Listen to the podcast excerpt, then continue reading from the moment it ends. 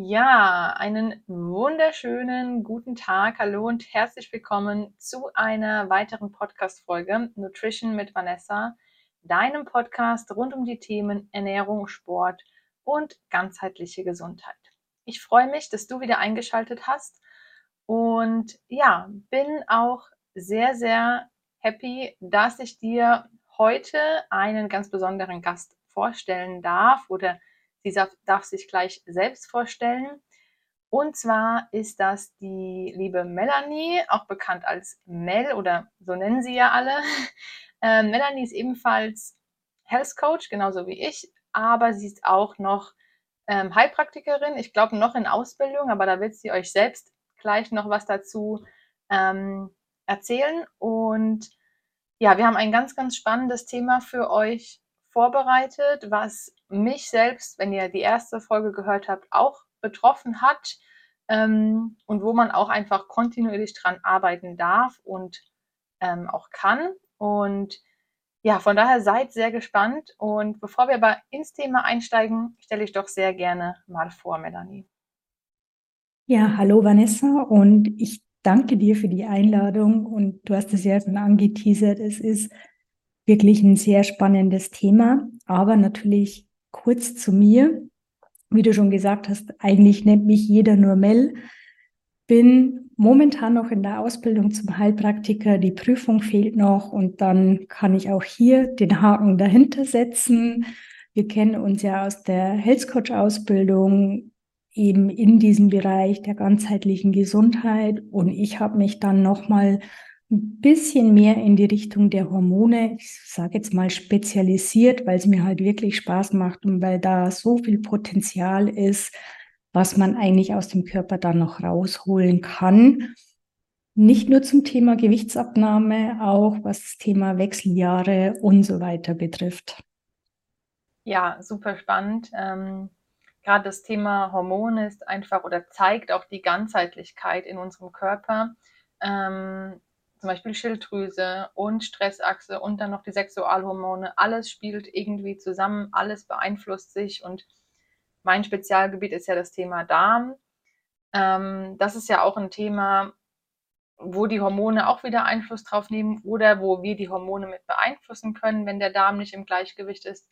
Und du hast schon gesagt, das Thema Gewichtsabnahme oder auch Zunahme ist einfach ein ganz, ganz interessantes im Zusammenhang mit den Hormonen äh, weil Hormone beeinflussen natürlich auch unsere Gewichtszunahme. Und man sagt immer so leicht, ja, du musst nur im Defizit sein und schon nimmst du ab. Ähm, ja, das stimmt natürlich. Das ist einfach der Fakt. Du musst im Defizit sein, um abzunehmen. Aber wenn deine Hormone nicht im Gleichgewicht sind, dann kannst du so viel ins Defizit gehen, wie du nur willst. Du wirst nicht abnehmen. Und ja, vielleicht kannst du so als Hormonspezialistin uns mal oder auch den Zuhörern erklären, äh, welche Rolle denn Hormone jetzt eigentlich wirklich im Bereich des Abnehmens, des Zunehmens oder auch des Gewichtmanagements spielen. Ja, du hast es ja so schön gesagt, Vanessa, eine extrem entscheidende Rolle. Und natürlich spielt auch das Kaloriendefizit da mit rein. Aber wenn zum Beispiel die Schilddrüse nicht funktioniert, kann ich ein extrem hohes Kaloriendefizit haben und ich nehme trotzdem nicht ab. Oder ich habe zum Beispiel ein Kaloriendefizit, achte aber nicht auf die, ja, die Ernährung, wie ich die Makros verteile und so weiter und schieße mir einfach durch eine falsche Ernährungsweise meinen Blutzuckerspiegel den ganzen Tag, ich sage jetzt mal hin und her, dass er Achterbahn fährt und ja, was natürlich auch dann das Thema Appetitregulation angeht, da sprechen wir hier von den Hormonen Leptin, Grelin, was natürlich für unsere Sättigung und für unseren Appetit verantwortlich ist. Da spielt aber noch eine andere Rolle mit rein, wie man das ein bisschen steuern kann. Und natürlich auch bei uns Frauen die Sexualhormone. Also wie ist das Verhältnis Östrogen und Testosteron? Denn das ist auch entscheidend, wie unsere Verteilung des Körperfetts ist. Ja, super interessant. Ähm, du hast jetzt ganz, ganz viele Hormone angesprochen. Hm, ich glaube, viele dieser Hormone sind den Zuhörern gar nicht so ein Begriff. Also klar, jeder kennt das, du hast gesagt, Blutzucker, Insulin. Das ist, glaube ich, so das Hormon, was bei allem irgendwie bekannt ist und wo man auch weiß, ja, das ist, hat was mit Blutzucker zu tun und wir sollen versuchen, das möglichst konstant zu halten. Ähm, du hast dann aber auch noch Leptin und Krehelin angesprochen und ich glaube, da steigen jetzt schon einige aus. Mhm. Ähm, kannst du vielleicht das nochmal kurz runterbrechen? Ich weiß, also das eine ist das Sättigungshormon, das andere ist das, ich sag mal, Hungergefühlshormon. Ähm, kannst du vielleicht dazu noch ein bisschen was sagen? Mhm. Also ein Leptin ist es, ist ja so, dass es dem Gehirn signalisiert, wenn genügend Energie, Energiereserven vorhanden sind und verringert somit dann unseren Hunger.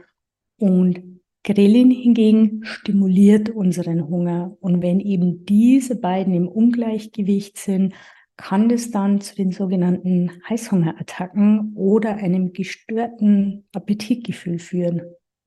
Ja, super, super spannend. Und ich glaube, das macht es auch für viele nochmal so ein bisschen greifbarer, warum man dann zum Beispiel Heißhungerattacken hat oder auch dieses emotionale Essen. Das ist vielleicht was, was wir uns antrainiert haben, dadurch, dass wir sagen, wir dürfen Lebensmittel XYZ nicht essen oder wir dürfen nach 18 Uhr nichts mehr essen, aber eigentlich haben wir noch Hunger und unser Hungerhormon möchte oder sagt uns, hey, isst doch noch was, aber unser Wille oder unser, ja, einfach die Ziele, die wir haben, sind so viel stärker, ähm, dass wir uns dadurch unterdrücken und dadurch halt komplett ins Ungleichgewicht geraten. Ja. Ja, da hast du vollkommen recht, aber man darf da oftmals nicht so kompliziert denken, denn es gibt viel einfachere Tricks, um auch die Hormone, ich sage jetzt mal, um denen ein Stückchen zu schlagen. Das stimmt. Ähm, super spannend, dass du das ansprichst. Das wäre auch schon so vielleicht die nächste Frage. Was sind denn so Tricks, um da zu sagen, hey, ich passe die Hormone oder ich ermögliche den Hormonen es nicht, mich, mich sozusagen, wenn es ums Essen geht, auszutricksen. Ja, ein Thema, was viele unterschätzen, und das ist der Schlaf. Also wenn man mal darüber nachdenkt, so ja, ein langer Samstagabend oder ein kurzer Sonntag, also das heißt, wenn man samstags weggeht und am nächsten Tag merkt man ganz oft, dass man vielleicht hier vermehrt Hunger hat und auch hier Hunger hat, zum Beispiel auf Chips, fettige Sachen oder auch auf Süßes, da sind wir jetzt bei diesem Thema, dass äh, diese Hormone Leptin und Grelin einfach durch unseren Schlaf auch beeinflusst werden. Aber nicht nur diese beiden, sondern eigentlich alle Hormone hängen an Schlaf. Also das heißt, wirklich gute Schlafqualität, Regeneration beim Schlaf und dann funktioniert es auch mit den Hormonen besser. Da stimme ich dir voll und ganz zu. Und ja, ich glaube, man merkt ja selbst, dass man, wenn man am Wochenende weniger schläft, dann doch dazu tendiert, mehr zu essen. Und da könnt ihr ja einfach mal das Selbstexperiment machen oder auch mal vielleicht vermehrt darauf achten, wenn ihr weg wart, wenn ihr spät schlafen geht, wenn ihr schlecht geschlafen habt, dann beachtet einfach mal, wie euer Hungergefühl ist oder auch wie ihr euch eure Entscheidungen im Essen trefft. Ähm, weil, wie du schon sagst, das ist natürlich ein ganz, ganz großer Zusammenhang. Ähm, hast du vielleicht noch zwei, drei Tipps, wie man denn den Schlaf optimieren kann?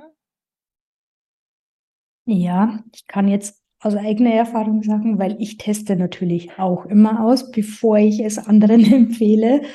Und ich habe mir angewöhnt, abends keine Nachrichten mehr zu gucken, denn da sind wir wieder dabei, dass ja diese negativen Geschichten im Unterbewusstsein dann verankert sind und uns eher schlechter schlafen lassen. Dann sollte man auch immer regelmäßige Schlafenszeiten haben. Das heißt, immer zur gleichen Uhrzeit ins Bett, und zur gleichen Uhrzeit aufstehen. Vanessa grinst schon so. Ja, es ist super, das, super schwer. Also ich habe das auch. Ich habe meine feste Schlafenszeit, aber trotzdem manchmal, ja, klappt es halt nicht immer. Aber nee, also 80, wir, wir leben ja auch noch. Aber es sollte eine, eine gute Routine sein. Und ich würde auch immer empfehlen, wirklich blaues Licht am Abend zu vermeiden. Das heißt, nicht mehr vor dem Computer sitzen, nicht mehr vor dem Handy sitzen oder viele auch Handy und Fernsehen gleichzeitig.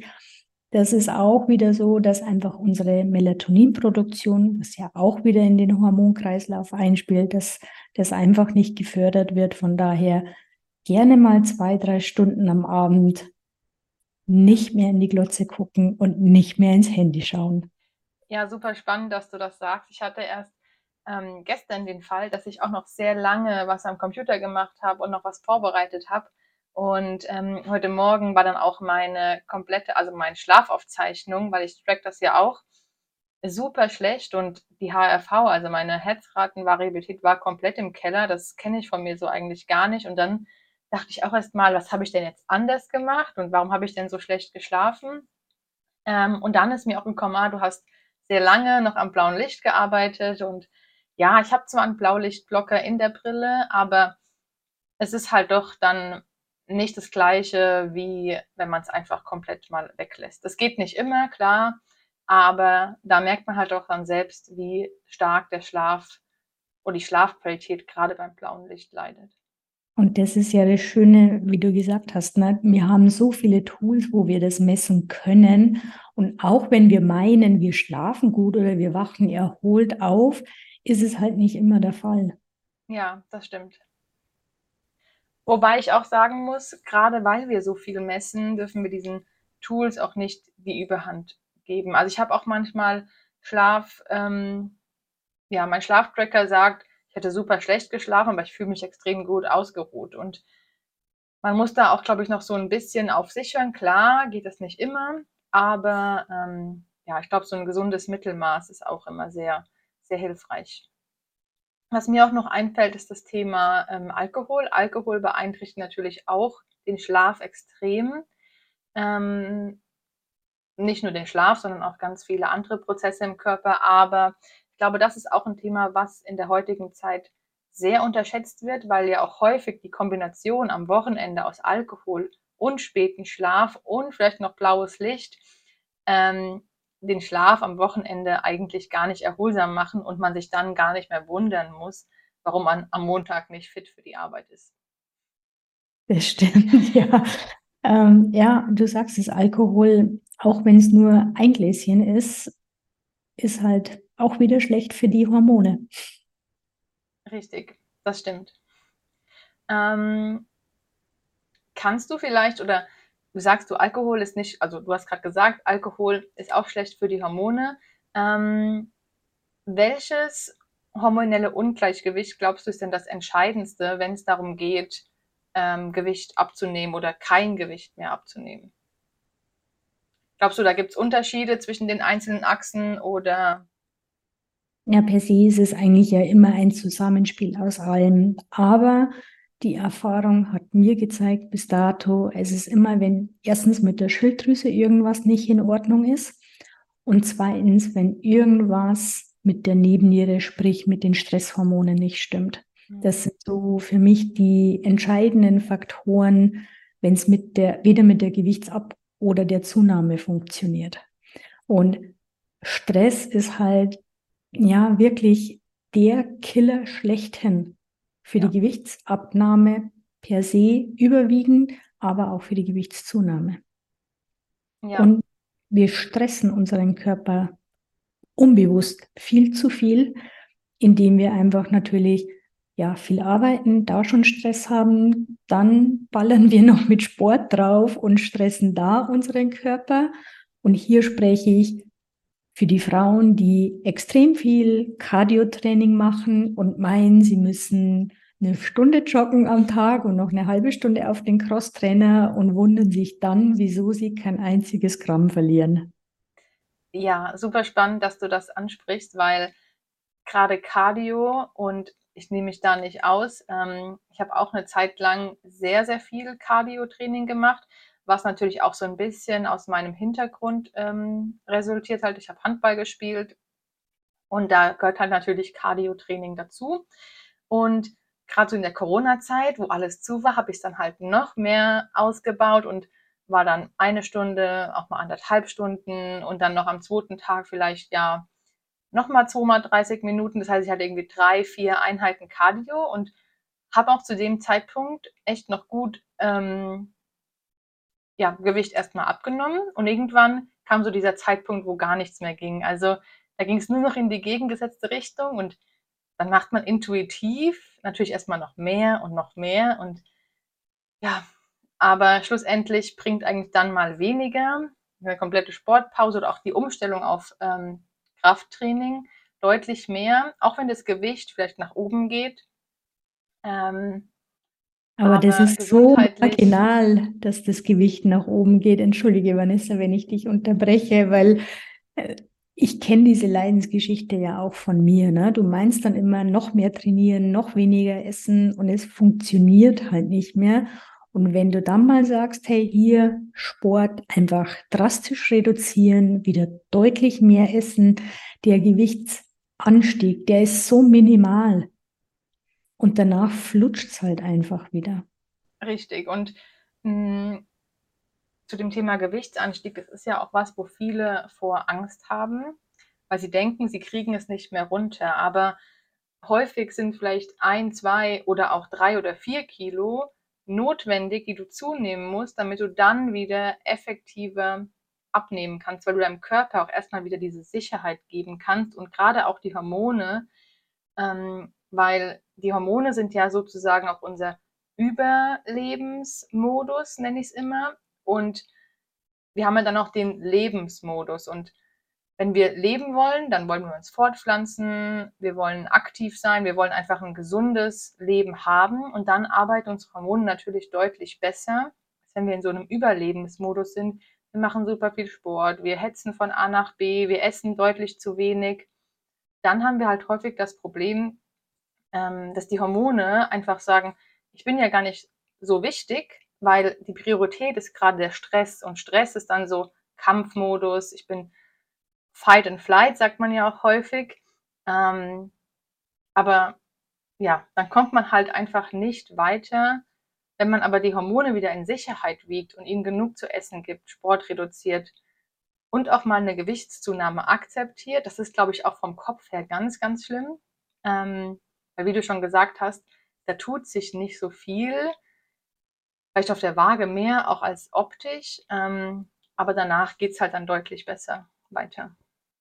Definitiv. Und es ist ja so, dass der Gedankengang, vor allem bei den Frauen, muss ich jetzt dazu sagen, ne, sobald die Waage mal 200 Gramm nach oben geht, äh, bricht schon die halbe Panik aus wo ich mir denke, hey Mädels, lieber habt ein paar Kilo mehr auf der Waage, kompensiert es mit einem guten Krafttraining, denn dann seht ihr nämlich wirklich sexy aus. Da stimme ich dir voll und ganz zu und ich bin auch ein ganz großer Freund, deshalb noch Bilder als Tracking zu nutzen oder auch Umfänge, weil hm, ich sage jetzt mal 65 Kilo von jemandem, der super muskulös ist und eine ganz, ganz tolle Figur hat, weil einfach die Muskulatur auch sichtbar ist. Also die muss jetzt nicht mit einem sichtbaren Sixpack sein, weil dann hat man auch schon wieder mit Körperfett so eine Frage, ist man das jetzt überhaupt noch gesund? Also gerade für Frauen, das ist nicht immer zielführend. Aber 65 Kilo können natürlich auch ganz anders aussehen, wenn man gar keinen Sport oder nur Cardio macht. Und ja, gerade diese, dieses Verständnis ist, glaube ich, was, was man sich im Kopf sehr, sehr deutlich oder verdeutlichen darf und auch akzeptieren darf, dass es mehr ist als die Zahl auf der Waage. Es ist aber auch so, dass es natürlich von vielen Fitfluencern auf Instagram anders vorgelebt wird. Ja, leider. Das stimmt. Man darf da halt auch nicht vergessen, dass es dann immer, ich stelle mich ja im besten Licht dar. Und natürlich ähm, sehen die auch nicht immer perfekt aus. Und ja, wie du schon sagst, das Vorleben oder auch dieses Realität und Instagram ist halt immer ein großes, ähm, ja, eine große Differenz, die man da sieht. Ähm, eine Frage hätte ich noch. Kannst du, du hast schon angesprochen, man kann sich richtig ernähren oder auch falsch ernähren. Ähm, was würdest denn du so als Tipps mitgeben für die Ernährung, um die Hormone in Balance zu halten? Gerade so in Bezug auf Nebenniere, Schilddrüse. Ähm, was sind so da deine zwei, drei Basics, die man definitiv umsetzen sollte? Also definitiv mal mehr Fett essen, denn das ist ein Hauptproblem. Ich sage jetzt wieder mal bei den weiblichen Personen, die essen viel zu wenig Fett. Unsere Hormone brauchen Fett, denn sie werden aus Cholesterin gebildet und von daher ist meine Empfehlung immer, je nachdem, wie groß und wie schwer man ist, aber so 0,8 bis 1 Gramm pro Kilogramm Körpergewicht sollte gutes Fett sein. Ich spreche jetzt hier nicht, äh, haut euch ein Kilo Butter rein, sondern äh, achtet auch wirklich da auf Omega-3-Fettsäuren. Dann Proteine ist auch noch so ein Faktor, der für die Hormonproduktion eine entscheidende Rolle spielt und wir auch viel zu wenig Proteine essen. Und natürlich sagt man immer eine ausgewogene Ernährung, aber was ist eine ausgewogene Ernährung? Und alles andere würde ich, wie du schon vorher angesprochen hast, mit diesem 80-20-Prozent-Prinzip machen. Mach 80 Prozent richtig und leb einfach 20 Prozent. Ja, super interessant. Also gerade so das Thema Fett ist wirklich auch was, was ich ganz, ganz häufig erlebe. Äh, da kommen dann Frauen zu mir, die essen irgendwie so 20, 30 Gramm Fett, weil irgendwie der Gedanke noch da ist, Fett macht ja Fett, aber A ist Fett Geschmacksträger und B sättigt Fett dich nochmal viel, viel länger als ähm, Kohlenhydrate oder auch Proteine, weil einfach die Energiedichte natürlich viel höher ist. Also ist ja doppelt so hoch als bei den Proteinen und Kohlenhydraten.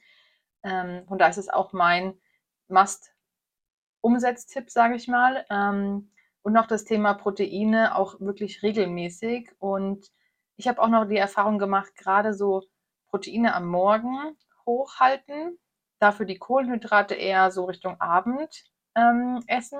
Musste ich auch erst bei mir ausprobieren, aber bin ich sehr, sehr überzeugt davon, ähm, gerade auch was das Thema Heißhunger angeht. Also wirklich mit Proteinen zu starten. Ähm, und das kann wirklich ein Ei, das kann aber auch Brokkoli sein, weil Brokkoli ist ja ein wirklich guter ähm, Proteinlieferant, was viele gar nicht wissen. Ähm, es kann aber natürlich auch ein Shake sein oder auch ja, irgendein Skür, ein Quark, je nachdem, wie da die Ernährungsform aussieht. Kann natürlich auch Fleisch sein oder Fisch, aber das ganz am Morgen ist, glaube ich, immer so eine andere Sache. Und auch natürlich dieses Low Carb am Abend ist gerade auch für die Nebenniere, was ich erfahren habe oder auch lernen durfte, nicht sonderlich hilfreich, weil natürlich auch Kohlenhydrate unseren Schlaf unterstützen. Da wären wir wieder beim Anfangsthema ähm, aber natürlich auch die Nebenniere, die natürlich auch mit der Melatoninproduktion zusammen ähm, ja, eine entscheidende Rolle spielt. Ja, da hast du es ja schön angesprochen. Ne? Wir sind ja hier mit dem Protein am Morgen, die unseren Blutzucker einfach stabil halten, damit wir nicht in dieses Achterbahnfahren reinfallen und auch nicht in diese Heißhungerattacken. Und per se, man kennt es ja ganz oft so nach der Mittagspause, dass einfach so ein Tief kommt.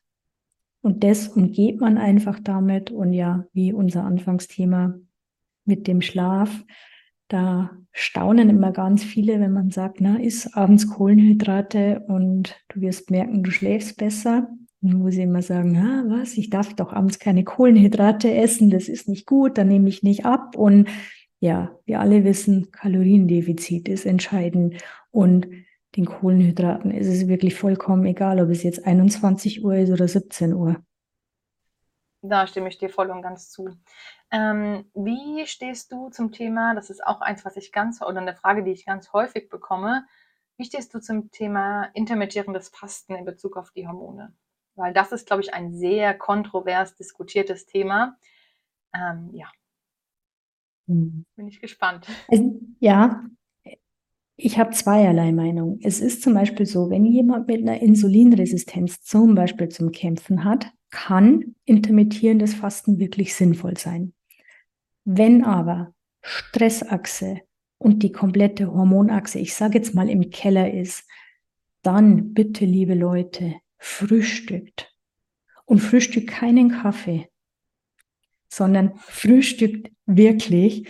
Und zwar, wie vorher schon angesprochen, Proteine, am besten eigentlich ja der Brokkoli und dann vielleicht äh, dein Quark mit ein bisschen Müsli. Genau. Also das kommt immer ein bisschen auf die, die Art der hormonellen Disbalance an, wann es sinnvoll ist, intermittierendes Fasten zu machen. Per se, wie gesagt, kein Fan davon, weil es wiederum den Körper stresst. Und dann sind wir wieder bei der Cortisolachse, dass einfach dann wiederum die ganzen Hormone einfach nicht mehr funktionieren.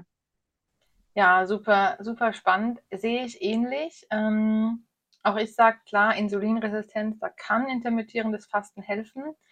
Ähm, ansonsten bin ich auch kein Fan davon, einfach wegen der Stressachse ähm, und dem Cortisolspiegel.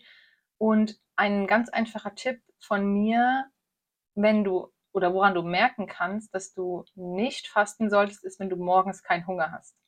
Also wenn man aufsteht und keinen Hunger hat, dann ist das eigentlich schon ein Zeichen dafür, dass deine Stressachse nicht so im Gleichgewicht ist, wie sie sein sollte und ähm, dass dann du eigentlich wirklich frühstücken solltest, um einfach deine Hormone zu unterstützen. Und ein weiterer Punkt, den du angesprochen hast, ist Kaffee. Das wäre nämlich auch noch eine Frage von mir. Ist Kaffee ein Frühstück oder auch dieser Proteinkaffee mit Kollagen, Proteinpulver? Ähm, ja. Also für mich ist immer entscheidend, mindestens eine Stunde zu warten nach dem Aufstehen, bevor man die erste Tasse Kaffee trinkt. Und ich bin auch ein Fan davon, spätestens ab 13, 14 Uhr keinen Kaffee mehr zu trinken. Da sind wir wieder bei dem Thema Schlaf, wie ganz am Anfang. Aber Kaffee ist halt so, jeder Kaffee schüttet Cortisol aus und stresst unseren Körper wieder. Und das ist halt wirklich nicht gut. Und wenn du schon denkst, ich brauche jetzt einen Kaffee, um fit zu sein, dann solltest du dich mal hinterfragen, ob irgendwas nicht in Ordnung ist. Denn ein Kaffee sollte nicht dazu da sein, dass du wieder leistungsfähig bist. Ja, das stimmt. Ich sehe auch immer ganz viele Leute, die nach dem, nach dem Essen, gerade nach dem Mittagessen, direkt zur Kaffeemaschine rennen. Also da haben sie noch nicht mal den letzten Bissen gefühlt runtergeschluckt und schon haben sie die Kaffeetasse in der Hand. Und auch damit, das hatten wir ja auch schon, wir essen was und wir essen vielleicht auch mittags Kohlenhydrate, dann kommen wir eigentlich in so ein Tief und dann kommen wir mit dem Kaffee hinten drauf und pushen das wieder hoch und der Körper ist, weiß gar nicht mehr, hä, soll ich jetzt müde sein oder hat sie mir nicht gerade gesagt, ich soll jetzt eher Melatonin produzieren, dann kommt der Kaffee und äh, pusht mich auf und Cortisolspiegel schießt nach oben. Ähm, genau, von daher sehe ich auch so noch gerade dieser, ich sag mal, Hype um das Proteinkaffee und ich weiß gar nicht, wie es alles heißt, äh, Cold Brew Kaffee mit Protein ähm, ist alles schön und gut, aber es ist alles keine vollwertige Mahlzeit, weil eine Mahlzeit besteht immer noch aus Kohlenhydraten, Proteinen und vor allem Fetten. Und ja. das ist in diesen, ja, Mischgetränken, wie auch immer man sie jetzt nennen mag, ähm, nicht enthalten. Und was aber auch äh, gut zu wissen ist, dass wenn du jetzt direkt zum Beispiel nach dem Essen einen Kaffee trinkst, die Nährstoffe aus der Nahrung werden gar nicht aufgenommen. Also da sollte wirklich vor der Mahlzeit, nach der Mahlzeit mindestens eine Stunde Zeitabstand sein, damit dein Körper auch die Vitamine der Nahrung aufnehmen kann. Ja, das stimmt. Zum super spannend, dass du das mit den Vitaminen ansprichst oder auch Nährstoffen. Ähm, gibt es denn Nährstoffe, die unsere Hormone unterstützen oder womit wir unsere Hormone unterstützen können? Naja, es kommt jetzt immer ganz drauf an, von welchen Hormonen wir sprechen. Natürlich sind wir jetzt, ich sage jetzt mal, Klassiker, Schilddrüse ist Selen und da bin ich auch wirklich ein Fan davon, das zu supplementieren, weil wir einfach durch unsere Ernährung das nicht mehr reinbekommen.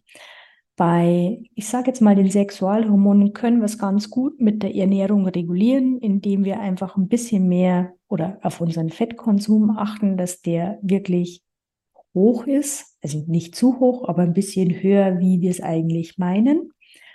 Und Ja, bei den Stressachsen kommt immer drauf an. Wenn jetzt zum Beispiel jemand extrem niedriges Cortisol hat, kann zum Beispiel ein Vitalpilz namens Cordyceps wirklich ein Gamechanger sein, um dich da wieder aus diesem Loch rauszuholen. Es ist aber kein Wundermittel, liebe Leute. Es ist, dauert, wenn man den nimmt. Auch bei allen Supplementen sage ich jetzt mal, ne, ich schluck die nicht und morgen ist alles gut, sondern der Körper hat, hat einfach ein Defizit und die Speicher müssen erst wieder gefüllt werden. Aber das sind für mich so die zwei, wo ich sage, wenn irgendwie Stressachse nicht mehr hundertprozentig läuft oder mit der Schilddrüse definitiv ja, diese Supplements, ja. Bin ich voll und ganz bei dir. Gerade ähm, das Thema Schilddrüse ist ja auch für unseren Stoffwechsel, für unser Energiehaushalt ein ganz entscheidendes und da ist nun mal Selen, äh, ja, genau, Selen, Jod, Eisen und auch die Aminosäuren ganz, ganz wichtig und deshalb ähm, sind das auch immer vier Basics, die ich mir mit anschauen würde, wenn ich die Schilddrüse mir anschaue, genauso wie auch die komplette Stressachse, Cortisol und auch die Hormone. Genau. Ja. Super. Ähm, eine Frage hat mich auch noch erreicht. Das war die Frage ähm, nach dem, ich sag mal so, Lifestyle-Änderungen, also jetzt neben Schlaf, was kann man noch machen, vielleicht auch im Bereich Sport oder das hatten wir auch schon, Cardio-Krafttraining, aber was gibt es noch für Tipps? Du bist da ja auch so ein bisschen im Bereich Atmung äh, unterwegs, um die Hormone in Balance zu bringen. Also für mich wirklich wichtig Stressmanagement.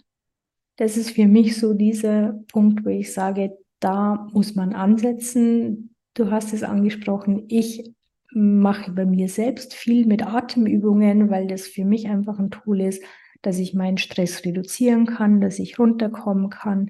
Ich journal aber auch viel. Das ist auch nochmal so ein Tipp, äh, wo man sagt, einfach schreibt eure Gedanken auf, lasst einfach den Gedanken freien Lauf und naja, was kann man noch machen? Meditation, Yoga. Das klingt jetzt alles nicht so sexy, nicht so schön, aber das sind halt wirklich diese Sachen, die dein Stressmanagement ja extrem beeinflussen. Und als kleiner Tipp auch noch vielleicht morgens nach dem Aufstehen direkt rausgehen, wenn Tageslicht, das ist, ist jetzt momentan ja nicht ganz so einfach, weil es ein bisschen länger braucht, bis es hell ist, aber wirklich versuchen, morgens gleich ans Tageslicht rauszugehen, um dem Körper zu signalisieren, es ist Tag, auch damit der Körper wieder sich an diesen Tag-Nacht-Rhythmus besser gewöhnt. Ja, ergänzend vielleicht dazu auch noch gerade am Morgen, ähm, gerade so nach dem Aufstehen sind wir halt auch gerade für unsere Gedanken am sensibelsten und können das auch am besten umsetzen. Von daher hast du jetzt auch schon gesagt, am Abend nicht Nachrichten ähm, mehr hören. Und ich würde auch sogar sagen, so die erste 30 Minuten bis eine Stunde auch kein Handy, sondern wirklich erstmal für sich ankommen in den Tag, vielleicht auch ein Ziel für den Tag setzen. Ähm, weil natürlich auch das Handy, was man dann direkt morgens vors Gesicht hält, uns auch wieder beeinflusst und auch natürlich wieder für Stress sorgen kann, je nachdem, was da dann für Nachrichten über die Nacht gekommen sind. Ähm, genau, das wäre auch noch so ein Tipp, den ich mitgeben würde. Ja, das ist so dieses leidige Thema, ne? Gleich nach dem Aufstehen auf Instagram gucken und am besten noch am Abend, wenn man im Bett liegt. Ähm, ich habe es mir angewöhnt, ich habe einen Schlafmodus eingestellt, der halt wirklich erst so, ich stehe halt jeden Morgen um die gleiche Zeit auf und mindestens eine Stunde lang ist dieser Schlafmodus noch an wenn ich aufgestanden bin. Ja, so ist es bei mir auch. Der geht abends um halb neun ungefähr an, der Schlafmodus, und dann am nächsten Morgen um sechs, halb sieben aus. Und ich bin ähnlich wie du, ich stehe auch recht früh auf, von daher habe ich dann schon meine Stunde, anderthalb ähm, für mich. Und da merke ich auch, wenn ich diese Routine morgens nicht habe, dann startet man ganz anders in den Tag. Man ist gar nicht so entspannt und man kann auch gar nicht so, finde ich, fokussiert an Aufgaben arbeiten oder ähm, neigt dann auch wieder eher zu Heißhunger oder so zu unüberlegtem Essen. Und das ist dann natürlich auch wieder ein Einfluss auf die Hormone und schlussendlich, wenn wir mehr essen, auch aufs Gewicht. Ja, super spannend. Ähm, ich danke dir auf jeden Fall schon mal für die ganzen hilfreichen Tipps. Ähm, magst du vielleicht noch mal kurz so die Basics oder die Folge zusammenfassen? Ich glaube, du bist da, was das angeht, ganz äh, gut, weil du bringst sowas gerne auf den Punkt. Habe ich alles gelernt in eurer eigenen ähm, oder in deiner und Ekins ähm, Podcast-Folge, die ich euch natürlich auch unten verlinke. Das heißt, ähm, in den Show Notes findet ihr natürlich alles über Mel, über ihren Podcast ähm, und wo ihr sie findet. Ähm, genau, aber fasst doch gerne nochmal so zusammen, warum Hormone schlecht oder im Ungleichgewicht sein können und wie sie die Abnahme beeinflussen. Mhm. Also erstmal danke für, für die Werbung, Vanessa. ähm, ja, es ist so, dass natürlich Hormone alles beeinflussen. Sei es deinen kompletten Tag, sei es dein Gewicht, sei es die Zunahme, sei es die Abnahme. Wichtig ist wirklich, achtet darauf, dass euer Blutzuckerspiegel konstant bleibt, also dass er nicht Achterbahn fährt. Das könnt ihr mit einem proteinreichen Frühstück und guten komplexen Kohlenhydraten am Abend ganz leicht einhalten. Macht nicht zu viel Cardio-Training, sondern achtet eher mal ein bisschen auf Krafttraining und Stressmanagement ist auch so ein Thema, dass man da wirklich daran arbeiten sollte. Und der allerwichtigste Punkt eigentlich ist das Thema Schlaf. Ja, super. Vielen Dank. Ich will da auch gar nicht mehr viel hinzufügen, ähm, sondern ja, bedanke mich bei dir, Mel, für die Zeit, bedanke mich bei den Zuhörern für die Zeit und ähm, wenn ihr Fragen habt, dann meldet euch gerne bei uns. Wir stehen euch immer ähm, ja, mit Rat und Tat zur Seite. Und ansonsten wünsche ich dir noch einen wunderschönen Tag, Abend, Wochenende, je nachdem, wann du diesen Podcast hörst und freue mich, wenn du nächste Woche wieder einschaltest. Bis dahin.